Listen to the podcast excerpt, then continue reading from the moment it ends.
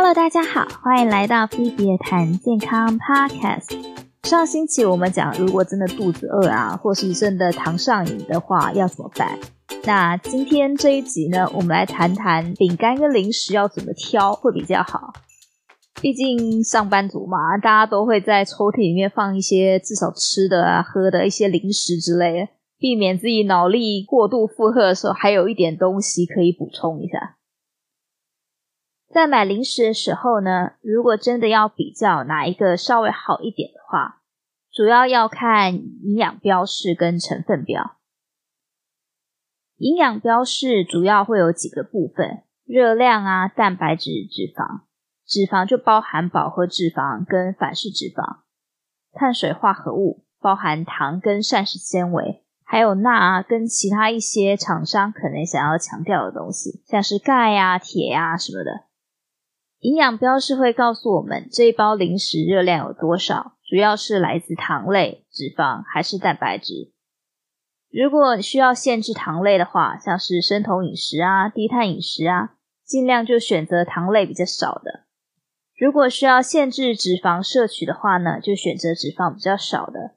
有些厂商也会特别标示一些他想要强调的维生素啊，或者矿物质。那就可以看每日参考百分比来看这些添加的量到底是不是足够。但是光看营养标示啊，我们没有办法知道这个零食主要是由油跟精致淀粉堆起来的，还是由原态的食物构成的。这个时候呢，我们就要看成分表了。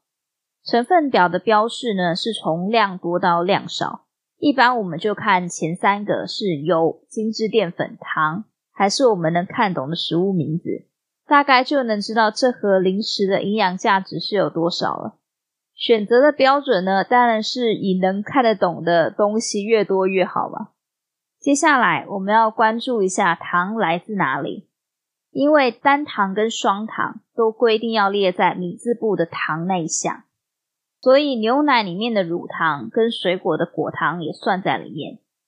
如果营养标示里面呢，米字部的糖那一项不是零的话，可以再回去看成分表里面是不是有添加蔗糖啊、砂糖、黑糖之类的东西。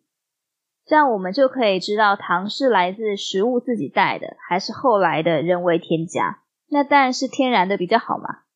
接下来会看巧克力呀、草莓、香草这些味道是天然的还是人工香精，这个其实就不难判断了。就看成分表里面的那个是水果还是某某色素、某某香料就可以了。